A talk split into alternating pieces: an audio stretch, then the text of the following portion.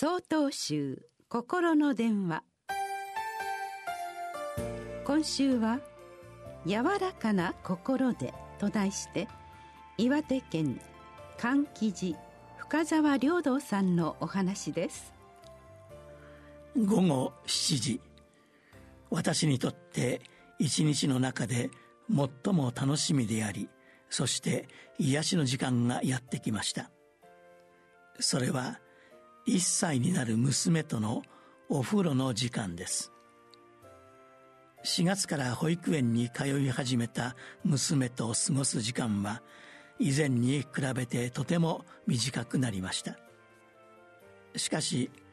我が家で娘をお風呂に入れるのは私の役割であり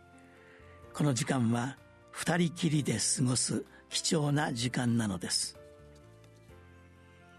お風呂の水面を手で叩いてキャピキャピと声を上げて喜んでいる娘。と思った矢先そのお湯が目に入りあっという間に顔を真っ赤にして大泣き。ある時はお湯をすすったりまたある時は気持ちよさそうにすやすや寝てしまうこともあります。娘にとってお風呂はその時々で遊び場になり自分を攻撃してくる敵になり飲み物になり寝床にもなってしまうのです。仏教には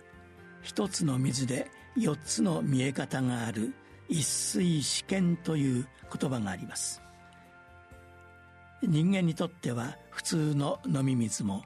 魚にとっては家であり天人には宝石で飾られた床であり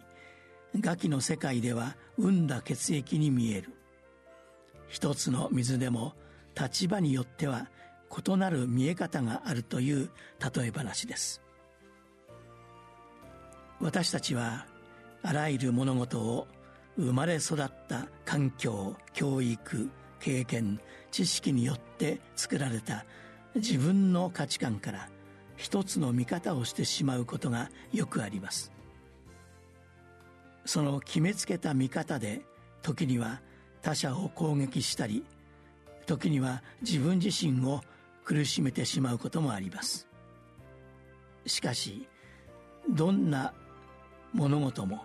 角度を変えてみれば何十通り何百通りの見え方や捉え方が存在するのです。私からするとただ体を洗う場所であるお風呂も娘の目からはさまざまな姿形をしています。そうした一つにとらわれない見方をする娘にいつもたくさんのことを学ばせてもらっています。10月13日よりお話が変わります。